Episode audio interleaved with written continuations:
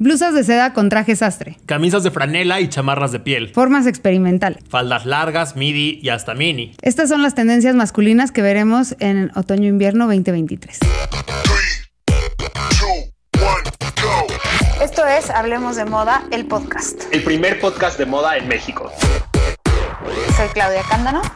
Y Jordi Linares.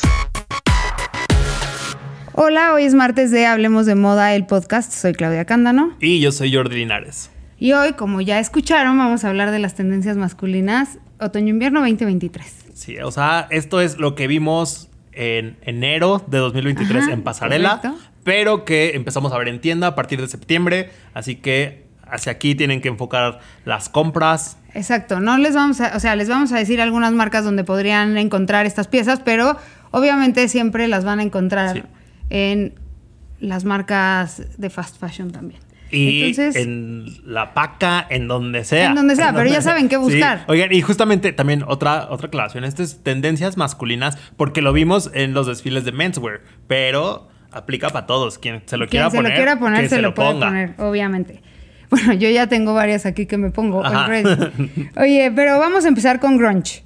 Grunge es un estilo súper noventero y además es como esta, bueno, a mí me recuerda totalmente a Kurt Cobain y a todo este momento Nirvana, suéteres como de tejido grueso, pero camisas de cuadros, pero jeans rotos, pero botas Dr. Martens, pero de todo. Es otra vez, justo el, los pantalones grandototes, eh, muy baggy, como en corte recto, pero grandes, los deslavados, mucha mezclilla. O sea, creo que el, grunge involucra mucha mezclilla y mucho layering también. Es fundamental del grunge que haya layering y puede empezar con una t-shirt, una chamarra de piel y una camisa amarrada para irte como al grunge súper noventero o lo puedes sofisticar y ponerte unos pantalones de cuadros con calcetas, o sea, y usar unas calcetas que se, que se vean con unos zapatitos como menos gronchescos, más mocasín. O sea, el chiste es que el grunge da, como decías, espacio para experimentar en, el, en las capas, muchas capas. Te puedes poner muchas capas. También por eso está buena pared. Y, y mencionando justamente también esta parte de, de, las tiendas de segunda mano, creo que para el grunge se adapta perfecto la tendencia, ¿no? Es como encontrar estas chamarras de, de piel que puedes encontrar, pues sí, en las ventas de segunda mano, que son chamarras de 20 años de historia, que ya están como rasguñadas, raspaditas, y le dan todo el, todo el toque al look. Y creo que una cosa también importante tiene que ver con la caída de los jeans en el grunge. Eh, ahora la propuesta es con jeans mucho más baggy, que, se, que sean como amplios. Entonces te puedes ir a comprar, en la paca puedes encontrar, como decías ahorita, o en las tiendas de segunda mano, etcétera, puedes encontrar jeans muy amplios y también las marcas, casi todas las marcas traen ese tipo de, jeans, ¿no? O sea, como súper guay. Es, muy difícil romper tus propios jeans. Siempre fracaso cada que lo intento. No, es que eso, eso es como de do it yourself. La verdad es que sí está difícil. Ajá, es complejo. O sea, de pronto vi muchos tutoriales porque para Pride quería romper unos shorts y así que era, sácale hilo por hilo no, y tienes que raspar con una lima. O sea, tiene su chiste, no es tan fácil. Es mucha técnica. Porque además son prendas que son para que duren toda la vida. Si le encuentran roto natural o lo compran roto, cómprenlo. O sea, no, no lo intenten hacer. Y si se, van a frustrar mucho. Exacto. Y si se quieren ir al high fashion y a la moda de lujo, van a encontrar en grunge en Gucci, en, en Givenchy, en Dolce Gabbana, en Louis Vuitton. O sea, va a haber harto por todos lados. Que justamente eh, esta es la, pasarela de Louis Vuitton, la que musicalizó Rosalía, que tenían el coche en medio y así. Y si se ponen a ver a detalle, es, trae esta onda muy, muy rough. Gucci lo tiene mucho más pulido. Es, lo pueden ver en faldas como largas, de, cuadritos, como con la camisita fajadita al centro, calcetín y mocasín. Se ve mucho más pulido. Entonces, como que siento que está padre ver que lo puedes llevar. es adaptable. Es adaptable. Lo puedes llevar desde este look desenfadado hasta algo más pensadito y. Totalmente. Esta tendencia que sigue no me parece tan adaptable como el grunge. La que, sí, la que sigue es muy específica, pero la cosa es que lo van a ver. Sí, lo van a ver muchísimo. Son cuellos colosales. O sea, estos cuellos grandes, grandes, largos, largos que se, ve, se vieron en Prada desde hace dos temporadas. Este, sí, como Peter, como, como este Peter Pan Collard que hay mucho en prendas femeninas, se traduce a masculino. El Peter Pan es muy redondeado, ¿no? Sí. Y, aquí es picudo. Eh, muy setentero. Es cuello colosal o cuello tote. Exacto, cuello tote, 100%. Eh, que es súper setentero, que creo que ahí puede venir un poco la duda de entrarle o no, como que de pronto lo puedes ver y decir como, esto es como, como te puede remitir de pronto a un Godín setentera, ochentero. Pero te voy a poner un ejemplo cool. Ajá. Top Gun. Estas chamarras, este, como bomber jackets o aviadoras, que tienen estos cuellos como de... De, borreguito. De borreguito. Eso también funciona como cuello colosal. Sí, y también hasta polos. Eh, otra vez viene el inevitable regreso de, las, polos. Y de la polo sobre t-shirt, la polo, ya sabes. polo sobre polo, no, por favor. No, polo sobre polo no hemos visto. Esa todavía no, todavía no se ve. Pero, por ejemplo, en esta pasarela de eh, Charles Jeffrey Loverboy, hace un layering excesivo. Bueno, no excesivo, sino que es mucho layering porque trae un cardigan, un saco de cuadros, una polo y una t-shirt. Y la polo es la que trae el coyote. Que digo, aquí nuestro clima no nos da para tanto layering, pero. No, porque si es delgado, que, se, que parece ser que este look sí es delgado, te da para ese layering, pero creo que hay que cuidar también el layering, eh, eh, o sea, a, tal nivel, porque sí te da muchísimo calor. bueno, yo que sufro de, un calorón. Otoño-invierno, entonces el cuello tote es para hacer layering. Justamente el, el, cuello colosal se ve perfecto con algo encimita y que salga el cuello y que luzca mucho la camisa. Totalmente. Y también, como les decíamos, este tipo de cuellos los puedes encontrar casi en cualquier lado. E incluso si no encuentras una prenda de eh, una prenda que está definida para el sector masculino, puedes ir a buscar en, en, el departamento de mujeres porque va a haber de todo, en todos lados, ¿no?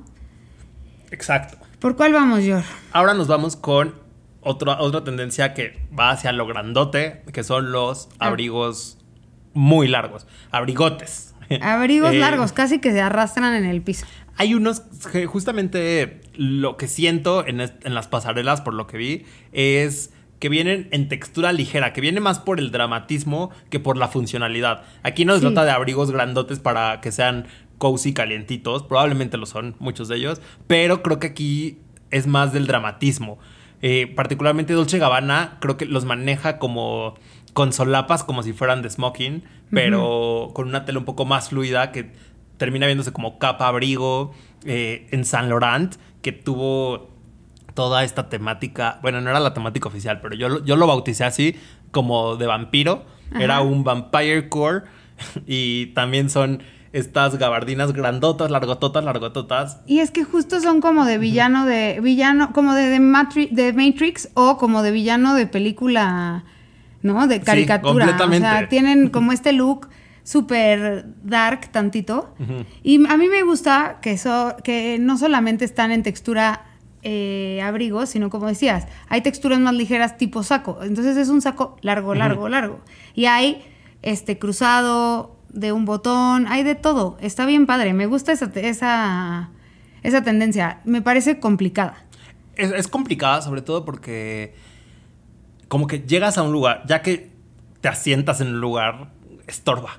Estorba, sí. Pero es muy padre para salir con eso y ya caminando es muy funcional.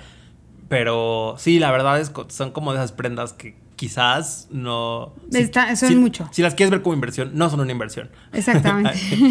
bueno, quizá, bueno, sí, no, no creo. No, eh, la verdad no. No, no creo que, lo sea. no nos da el frío aquí. Para, bueno, quienes vivan en el norte, cómpranselo porque ustedes sí tienen. Sí, o si vives en otro país donde. O en un país con inviernos. El invierno es duro. Rudos, pues, pues, van. Si lo van a sacar provecho. Pero para México ya hay que comprar puros shorts, casi. Sí, porque ahorita que mencionaste eso, es un styling que me encanta este abrigo, el ah, contraste. Sí, en Ami, en, Ami, justamente usan mini shorts eh, con, con abrigote. Que ya había hecho Prada eso. Cuando sacó los micro, micro shorts, que eran como short falda. Pero el abrigo no era hasta el piso. No era tan largo el abrigo, era como hasta la rodilla. Ajá. Pero justamente como estos contrastes de, hey, es más largo lo que traes arriba que tu short. Sí, bueno, pero por mucho. O sea, como media pierna más largo.